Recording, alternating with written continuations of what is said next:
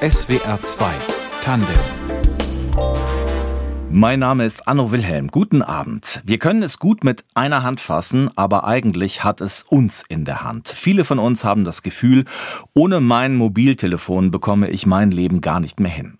Als im April 1973 Martin Cooper mit einem rechteckigen Plastikkasten mit Antenne am Ohr durch die Straßen von New York gelaufen ist, da dachten die Menschen, was macht dieser Mensch? Zu wem spricht er? Über 50 Jahre Mobilfunk wollen wir sprechen mit Joel Fischer, Kurator am Museum Museum für Kommunikation Frankfurt am Standort Heusenstamm. Bei Frankfurt leitet er den Fachbereich Digitale Kommunikation und betreut auch eine große, große Sammlung von Mobiltelefonen. Herzlich willkommen. Hallo, Herr Wilhelm. Wie sieht denn Ihr eigenes Smartphone aus? Fällt das auch mal hin und hat diese, diese Risse im Display oder passen Sie da besonders gut drauf auf als ja, potenzielles Ausstellungsstück? Na, ich passe nicht immer so gut da drauf auf, wie ich es vielleicht sollte. Es flog schon einige Male runter.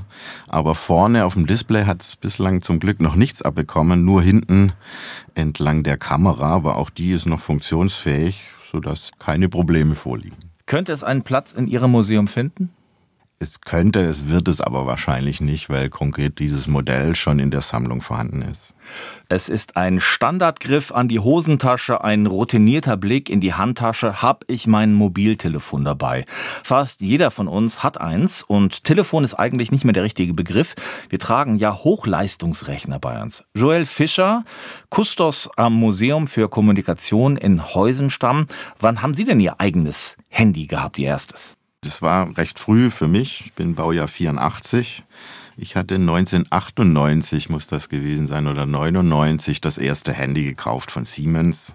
Es war ein ganz tolles Gefühl damals, als ich das für 200 Mark hat es damals gekostet, prepaid in der Hand hatte. Da waren Sie 14, das ist heute wahrscheinlich eher spät, aber damals, weil das Handy noch jung war, war das eben früh. Ja, das war sehr früh. Man hat auch damals noch nicht so wirklich über Handys geredet. Aber ich war so ein bisschen digital frühreif, war da auch sehr interessiert an dieser Entwicklung und fand, war fasziniert von diesen Geräten, die man mitnehmen konnte, ohne aber auch zu wissen, wen ich eigentlich anrufen wollte oder so, weil Freunde hatten das ja noch gar nicht. Und ich habe es auch hinterm Rücken meiner Eltern gemacht. Das kam dann natürlich raus. Und man hat dann mit der Begründung als Notfallhandy, wenn mal der Schulbus ausfalle oder so, damit man es nutzen könne, hat man das dann geduldet. Ja, das war auch ein bisschen cool dann, wenn man sich wichtig vorkam mit diesem Gerät. Also es war eher so eine Art Schaustück als ein Objekt, das man wirklich genutzt hat. Das heißt, Sie haben null Telefonkosten verursacht am Anfang. Hm, nein, null nicht. Ich habe schon auch mal die Eltern angerufen, aber das waren eher seltene Momente. Was heißt digital frühreif? Naja, das war die Umschreibung dafür, dass ich mich eben früh auch für digitale Entwicklungen interessiert habe, die dann gekommen sind. Also der PC war auch sowas. Das war auch ein Moment Mitte der 90er oder Anfang, als viele Haushalte das noch nicht hatten, wollte ich unbedingt einen haben. Und da war es dann das gleiche Spiel. Also Internetanschluss gab es ja noch nicht. Dann stand die Box auf dem Tisch und man musste erst mal rausfinden, was man damit machen kann, außer sie als Schreibmaschine zu benutzen. Und da bin ich dann aber auch schnell auf Computerspiele gekommen und habe dann solche Art dieses neuartige Gerät genutzt und erkundet. Sie waren ein Ausprobierer. Was ist aus diesem ersten Siemens-Telefon geworden? Liegt das in Ihrer Sammlung? Es gibt ein ähnliches Modell, was dort ist, aber das Objekt selbst, das habe ich damals entzeugt. Nehmen Sie uns doch mal mit in diese Sammlung. Wie groß ist die? Was liegt da so in den Regalen? Ja, dann nehme ich sie gerne mit. Muss allerdings vorab schicken, dass es nicht die eine Sammlung gibt, sondern mehrere Sammlungen. Einerseits inhaltlich, andererseits aber auch räumlich oder geografisch verteilt in der ganzen äh, Bundesrepublik und zwar auf drei Sammlungsstandorte. Mhm. Einmal in Berlin, in Bonn und eben bei Frankfurt in Heusenstamm, wo ich arbeite. Und man hat es damals, um 2000, hat man das aufgeteilt in diese zentralen Sammlungsstandorte und dann auch nach Themengebieten, so dass in Berlin vor allem die Postgeschichte, in Bonn ist ausschließlich die Philatelie, also Briefmarken mhm. und in Frankfurt ist der Schwerpunkt auf der Fernmeldetechnik. Wir haben aber auch historische Postfahrzeuge, weil wir dort einfach mehr Raum haben, als es in Berlin zur Verfügung steht. Und dieser Schwerpunkt auf der Fernmeldetechnik, der bewirkt eben, dass bei uns jetzt in Heusenstamm im Sammlungsstandort, das sind circa 15.000 Quadratmeter Fläche, dass wir dort ja, vor allem Telefone, ähm, Handys, aber auch Radios und Fernseher, ganze Vermittlungstechniken, die im Hintergrund liefen, wie zum Beispiel die Handvermittlung bei den Telefonapparaten und eben auch die sogenannten digitalen Technologien haben, die ich als Kustos betreue. Die sogenannten dreidimensionalen Objekte, da haben wir circa 58.000. Also die dreidimensionalen sind das alles Telefone? Nee, wie gesagt, es sind auch Fernseher dabei, ja. Briefkästen, Autos. Okay, lassen Sie uns mal in die Mobilfunksammlung hineingucken. Was liegt da so? Was sind das für Schätze? Wo fällt Ihr Auge sofort drauf, wenn Sie morgens da reinkommen? Ich komme morgens nicht da rein, man muss schon extra hinlaufen. Die sind im Depot verschlossen natürlich, auch entsprechend konservatorisch gelagert. Das heißt? Das heißt, dass wenig Licht ran darf, dass sie in Schränken sind, säurefreie Kartons äh, gelagert werden. Die wurden extra dafür angefertigt, damit sie eben auch möglichst lange erhalten bleiben. Ja, das sind circa 2100 Mobiltelefone, die wir in der Sammlung haben. Und ganz besonders spannend finde ich die frühen Telefone, also sprich Autotelefone ab den 50er bis in die 90er Jahren, weil das so richtige Koffer waren, die auch noch schwer waren. Also gibt auch tatsächlich einen Koffer, das äh, C2 Portable von Siemens. Mhm. Das ist ein Aktenkoffer im Grunde nach außen und innen drin ist er gefüllt mit einem Mobiltelefon und das hat sich speziell an Geschäftsleute äh, gewendet und aber auch diese Tragbarkeit von Mobiltelefonen war da ein ganz großes Thema. Was ist das älteste Stück, was bei Ihnen liegt? Auf die Mobiltelefone ist es ein Autotelefon aus den frühen oder aus den späten 50er Jahren. Wer hat das besessen? Wer hat damit telefoniert? Das weiß man leider in vielen Fällen nicht und in dem auch, weil die Objekte auch zeitgenössisch in die Sammlung kamen und man damals dieses Thema der Nutzungsgeschichten oder Kulturgeschichte noch nicht so sehr in den Vordergrund stellte und mehr auf die Technikgeschichte und die Modelle selber bedacht war. Jetzt sind das alles Elektrogeräte, zwischen denen Sie sich da bewegen. Wie riecht es denn in dieser Hand? das ist ein interessanter Punkt, weil jedes Depot hat seinen eigenen Geruch. Und in dem Depot mit den Mobiltelefonen, da stehen eben auch die frühen Wählergestelle. Das sind ganz große Objekte und die haben ihren eigenen Geruch, den man gar nicht so richtig beschreiben kann. Aber es hat so ein süßlich mit einer Mischung aus Kunststoff und Metall. Wo ist dieses allererste Mobiltelefon, mit dem Martin Cooper vor 50 Jahren telefoniert hat? Nicht bei uns in der Sammlung, weil das war ja auch ein Prototyp, den es eigentlich gar nicht kommerziell gab. Dieses sogenannte Dynatec, das auch erst dann zehn Jahre später zu einem kommerziellen Gerät wurde. Wissen Sie, wo es ist? Tatsächlich nicht, ne. Ja. Haben Sie unter den Geräten, die da liegen, Lieblinge, die Ihnen das Herz öffnen? Lieblinge in dem Sinn, dass es ein oder zwei sind, die, auf die ich immer wieder zurückkomme, nicht. Es gibt natürlich welche, die besonders interessant sind und man sie dann aufgrund ihres Designs zum Beispiel oder ihrer Farbe auch oder der, der Aufmachung im Allgemeinen immer wieder zur Hand nimmt oder auch weil sie eine besondere Bedeutung in der Mobilfunkgeschichte hatten. Welche sind das? Aber hm, puh, kann ich gar nicht alle aufzählen. Also hm, wenn man mal ans Design denkt, dann ist es zum Beispiel von Siemens das Xelibri. Das war ein ganz spannendes oder eine Serie oder Modellfamilie, mit der Siemens das futuristische Handy machen wollte. Und die waren ganz klein und die Tasten waren seltsam, auch in Rundform angeordnet.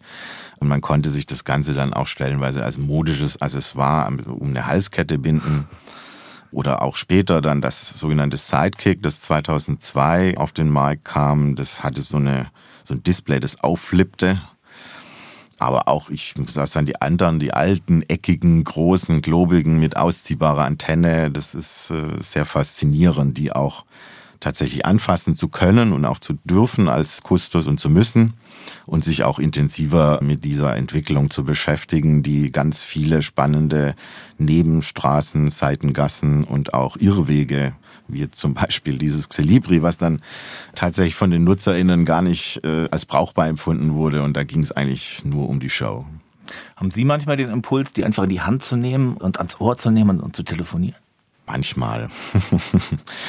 weiß aber auch, dass es nicht geht, beziehungsweise wir arbeiten auch ein Stück weit daran, dass es wieder möglich ist. Also es gibt auch Möglichkeiten, diese alten Netze zu simulieren. Dann wäre es, also das GSM-Netz, was in den 90er Jahren Standard war, dann ginge es wieder. Und also das ist auch eine Aufgabe eben als Kustos, dass man versucht, diese Technik auch für interaktive Stationen im Museum zum Beispiel wieder aufleben lassen oder zumindest äh, so aufbereiten, dass man sie auch entsprechend, also nicht nur das Gerät zeigen kann, sondern die Menschen auch ein bisschen was machen. Also aktuell suche ich zum Beispiel nach einer Möglichkeit, dass man im Ausstellungsraum dieses Handyspiel Snake spielen kann, was Nokia äh, Ende der 90er hatte.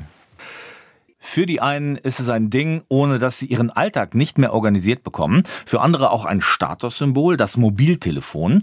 Gerade ist es 50 Jahre alt geworden. In SWR 2 Tandem sprechen wir mit dem Kunsthistoriker Joel Fischer der das von Telekom und Post finanzierte Museum für Kommunikation am Standort Heusenstamm bei Frankfurt betreut. Herr Fischer, taugt das Mobiltelefon für Sie zum Statussymbol? Hm, nicht mehr, nee. Früher sicherlich, aber heute ist es so verbreitet, dass man schon nicht mehr von Besonderheit sprechen kann, wenn man eins zückt. Sie haben eben von Ihrem ersten erzählt, von dem Siemens-Handy, das Sie noch als Statussymbol genutzt haben. Da haben Sie sich weiterentwickelt. Wie kommen Sie denn von der Kunstgeschichte zum Mobiltelefon? Hm, über Umwege, würde ich sagen. Das fing an, als ich nach dem Masterstudium nach ähm, Mainz kam für die Promotion und dann nach einem Job suchte, einfach in der Region. Und äh, es gab eine Ausschreibung bei uns im Institut, dass im Museum für Kommunikation in der Sammlung Hilfskräfte für die Inventarisierung gesucht wären. Und da hatte ich mich dann beworben und 2015 angefangen und ein Jahr lang dann dort 450 Euro Basis gearbeitet und bin zum ersten Mal auch mit dieser Sammlung und auch dieser der Idee einer kommunikationsgeschichtlichen Sammlung und Techniksammlung in Verbindung gekommen und war stark fasziniert, als ich damals dann Smartwatches inventarisiert habe, die damals ein ganz großes Thema waren oder gerade am Aufkommen waren. Und ja, da bin ich dann damit in Verbindung gekommen und danach wieder zurück in die Uni als, als Dozent und dann gab es ein, ein Volontariat im Museum in Frankfurt, auf das ich mich beworben habe und dann 2017 dort angefangen habe. Zunächst als Volontär zwei Jahre und dann glücklicherweise im Anschluss in der Sammlung eine Anstellung als Kustos bekommen habe. Gibt es diese innere Verbindung zum, oder gab es die zum Mobiltelefon, dass Sie das besonders fasziniert hat dann auch? Erstmal nicht. Mir ging es da allgemein um einerseits Postgeschichte, die ich auch nach wie vor noch sehr spannend finde, aber auch einfach Telekommunikation, die Geschichte des Internets. Das sind äh, vor allem Themen, die mich speziell interessieren. Gibt es einen Job wie Ihren nochmal? In Deutschland nicht, nein. Wie sieht denn Ihre Arbeit ganz genau aus? Wie geht die morgens los?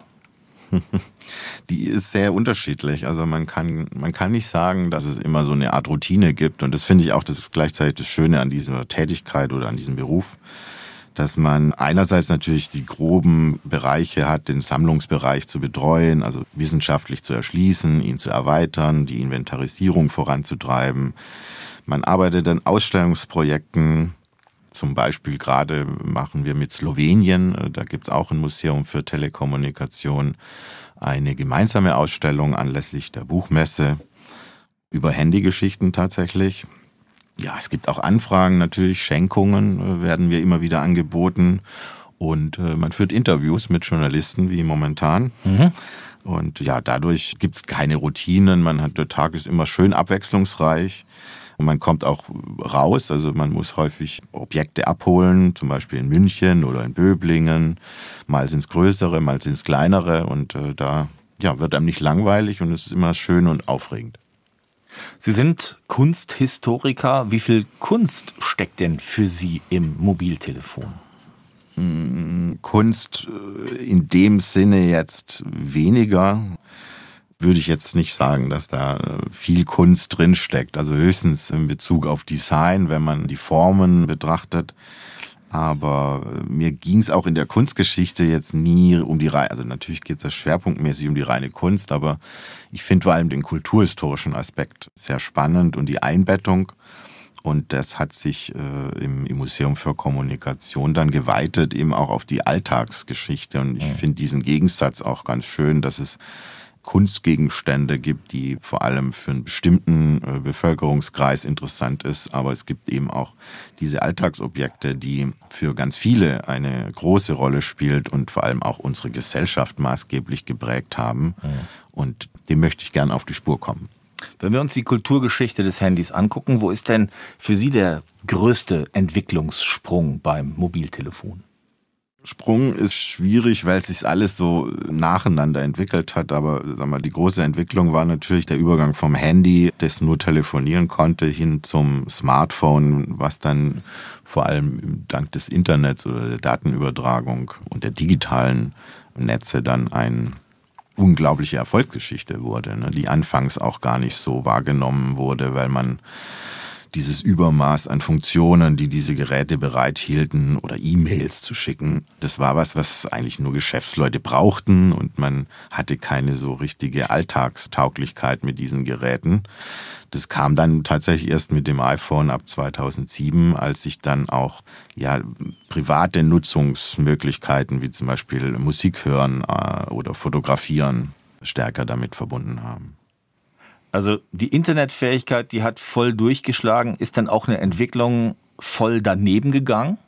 Würde ich jetzt nicht sagen. Es war alles Teil einer, einer Entwicklung, die notwendig war, um auch Menschen in, in gewisse Richtungen zu bringen. Also was jetzt natürlich irgendwo gescheitert ist, ist zum Beispiel das mobile Internet WAP, dieser WAP-Standard, der das Internet auf die Handys bringen hätte sollen. Das war sehr teuer und war nicht sehr praxistauglich oder auch die MMS zum Beispiel, die 2002 dann äh, gekommen ist, als die ersten Handys und Smartphones dann auch eine Kamera hatten. Die hat sich auch nicht als einzelne Form durchgesetzt, aber wird jetzt, spielt jetzt wieder eine Rolle in den ganzen Messenger-Apps, in denen man ganz stark mit Fotos auch kommuniziert. Aber es gibt nicht die große Fehlentwicklung oder Fehleinschätzung wie beim Auto, wo Menschen dachten, das wird sich niemals durchsetzen, dieses merkwürdige Gefährt. Nee, also das gab es jetzt nicht. Es gab natürlich früher Leute, die, die auch den Kopf schüttelten, warum braucht man denn ein Handy? Das bringt doch nichts. Wen soll man denn überhaupt anrufen? Ne? Da ist ein Festnetz wichtiger. Aber es gab auch nicht so diese unterschiedlichen Entwicklungen wie beim Auto, wo man sich dann früh auch überlegen musste, ist es jetzt der Benziner, das Elektrofahrzeug oder äh, einen anderen Antrieb, den man nutzen möchte. Es gab eben immer dieses Telefon und die Idee war, das Telefonieren mobil zu machen und unterwegs nutzbar zu machen. Und das ist eigentlich ein Traum, der schon im 19. Jahrhundert anfing, als in den 1880er Jahren dann auch das Telefon aufkam hat man gekoppelt mit dem Rundfunk zusammen die Idee entwickelt, das umzusetzen. Und es gab auch schon frühe Beispiele. 1926 beispielsweise wurde der erste Zug zwischen Hamburg und Berlin mit einem Telefon ausgestattet, in dem die erste Klasse Passagiere äh, mobil telefonieren konnten. Wie ging das?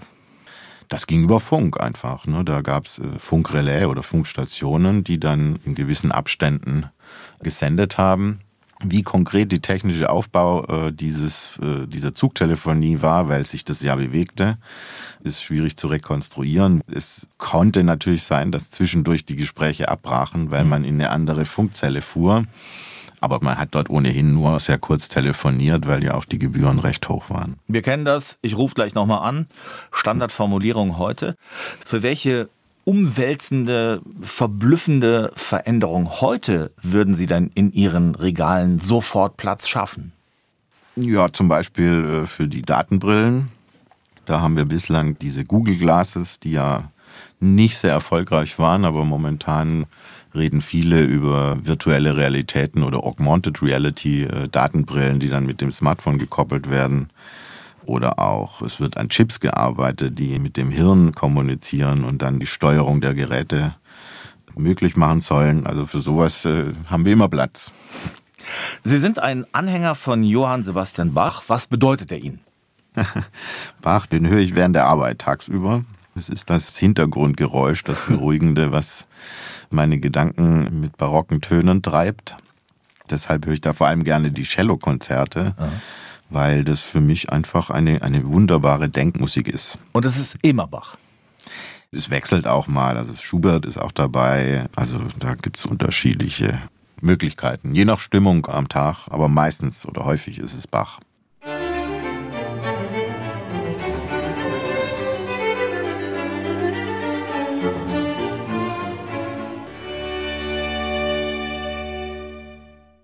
Johann Sebastian Bach in SWR 2 Tandem. Es ist eine ganz große Erfolgsgeschichte, wenn man es als Erfolg betrachten will, dass das Mobiltelefon unser Leben durchdringt, für viele das erste ist, was sie am Morgen in die Hand nehmen und das letzte, was sie am Abend weglegen. Joel Fischer vom Museum für Kommunikation, Standort Heusenstamm, wenn wir uns andere wirklich tiefgreifende Erfindungen angucken, die Dampfmaschine, das Auto, den Computer, wo würden Sie das Mobiltelefon Telefon einordnen? Ganz vorne. Also es hat nachhaltig unsere Welt geprägt durch die Erreichbarkeit überall. Jeder hat es, wie Sie auch schon sagten, in der Tasche und äh, es ist einfach mitten in der Gesellschaft angekommen und prägt sie auch von dort heraus. Den Prototypen des ersten Mobiltelefons hat 1973, also vor 50 Jahren, der Ingenieur Martin Cooper durch New York getragen und als erstes einen ja, konkurrierenden Entwickler angerufen. Ich habe es geschafft hier. Wie ist denn das Mobiltelefon dann nach Deutschland gekommen? Dieser konkurrierende Entwickler, das ist eigentlich ganz spannend, der heißt auch Joel. Mhm. Deshalb war der erste Satz, der über ein Mobiltelefon gesagt wurde, hey Joel oder Joel in dem Fall. Ja. Deshalb finde ich das ganz spannend. Und vor lauter Freude habe ich jetzt den zweiten Teil Ihrer Frage nicht mehr im Sinn. Wie ist das Mobiltelefon nach Deutschland gekommen? Ich glaube, man muss anders formulieren. Es gab es ja nicht nur in den USA. Ne? Es gab davor eben auch schon Bestrebungen in Deutschland. Ich glaube, das ist unabhängig der Orte parallel gewachsen, so dass es nicht einen Erfinder gab, der oder ein Land, in dem es jetzt groß wurde und dann erst drüber schwappte, sondern so eine Parallelentwicklung hatte. Und in Deutschland äh, gab es auch vor diesem Gespräch 73 natürlich Mobiltelefone, nur waren die eben so groß, dass man sie als Autotelefon mitnehmen musste, weil man genug Platz brauchte für die ganze Sende- und Empfangsanlagen, die man im Kofferraum von Limousinen nur untergebracht hatte. Aber dieses mobile Teil, was man tatsächlich in die Hand nehmen kann, wie kommt das zu uns? Wer konnte, wer wollte sich das leisten? Ja, die ersten, die es notwendig hatten, waren natürlich die Behörden und deshalb gab es auch das erste Funknetz, war auch nicht öffentlich. Den sogenannten öffentlichen Landfunk, den gab es dann erst ab den 50er Jahren, als auch private Menschen, also meistens waren es Fahrzeuge, Taxianbieter zum Beispiel, die untereinander kommunizieren wollten, aber auch Politiker, und natürlich Geschäftsleute, also die wichtigen Menschen. Heute würde man sie als systemrelevante Menschen bezeichnen. Die hatten Interesse an so Geräten und haben sie auch genutzt, sodass es Anfang der 70er schon 11.000 NutzerInnen gab. Okay, aber das waren Menschen, die sich das leisten konnten. Wann wurde das mhm. wirklich bezahlbar für die breitere Masse? Das war tatsächlich in den 90er Jahren, als dann die große Handywelle kam und auch die Produktion einerseits billiger wurde, aber auch durch die hohen Absatzzahlen die, die Preise sanken. Ganz wichtig war der Schritt dann in die Prepaid-Ära, als es 1997 war das. Da gab es dann billige Angebote und dann sprangen auch die ganzen Discounter noch mit auf.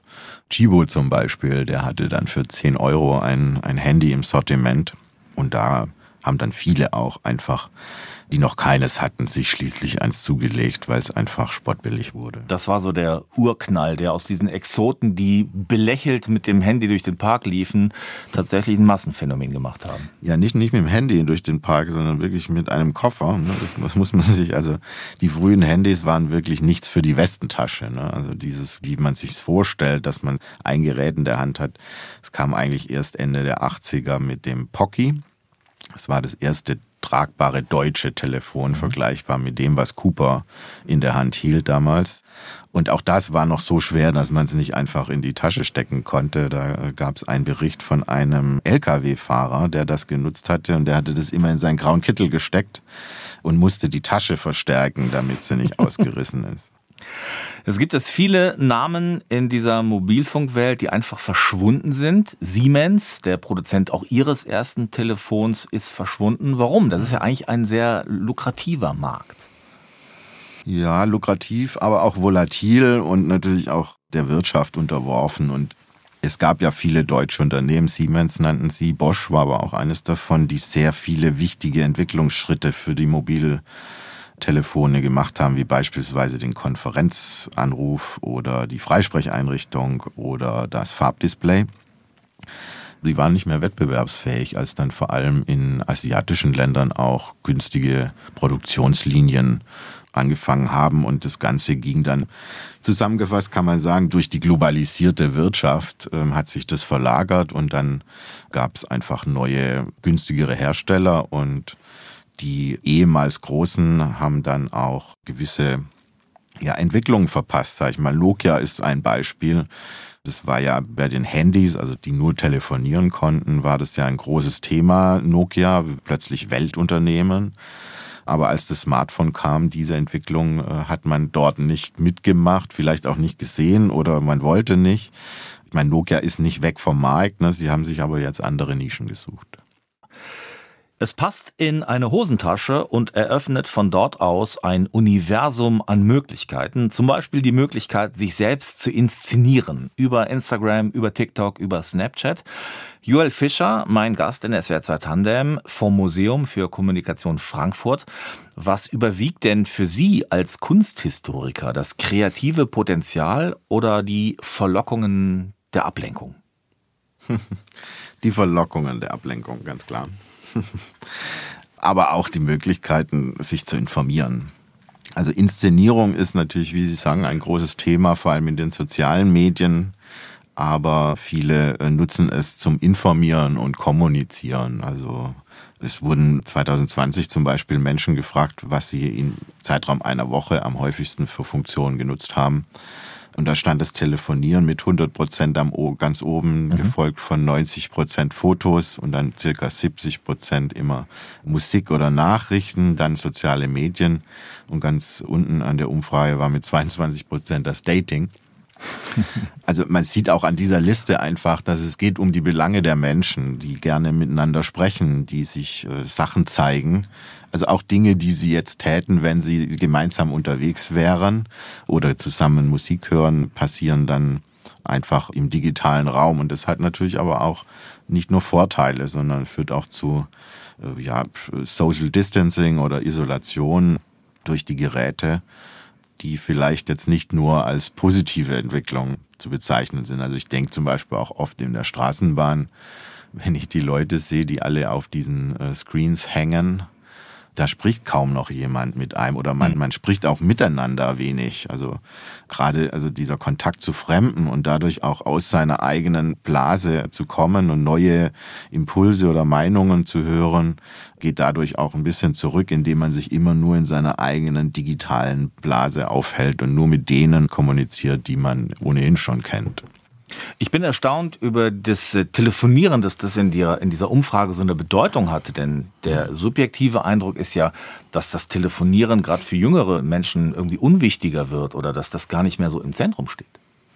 Ja, das stimmt, aber äh, offenbar telefonieren die Leute nach wie vor. Natürlich zeigt jetzt diese, diese Statistik nicht, wie viel am Tag zum Beispiel oder anteilig auch damit telefoniert wird oft ist es einfach so, dass sich das Telefonieren auch entwickelt oder verändert hat. Also man macht heute zum Beispiel dann einen Termin über, über WhatsApp aus und fragt erstmal, sag mal, hast du Zeit äh, zu telefonieren? Und man ruft nicht einfach nur an. Also diese Erreichbarkeit unterwegs hat auch dazu geführt, dass man, oder heute will man die Leute auch nicht nerven ne, mit einem Telefonat, was man dann nur in diesem Moment führen kann.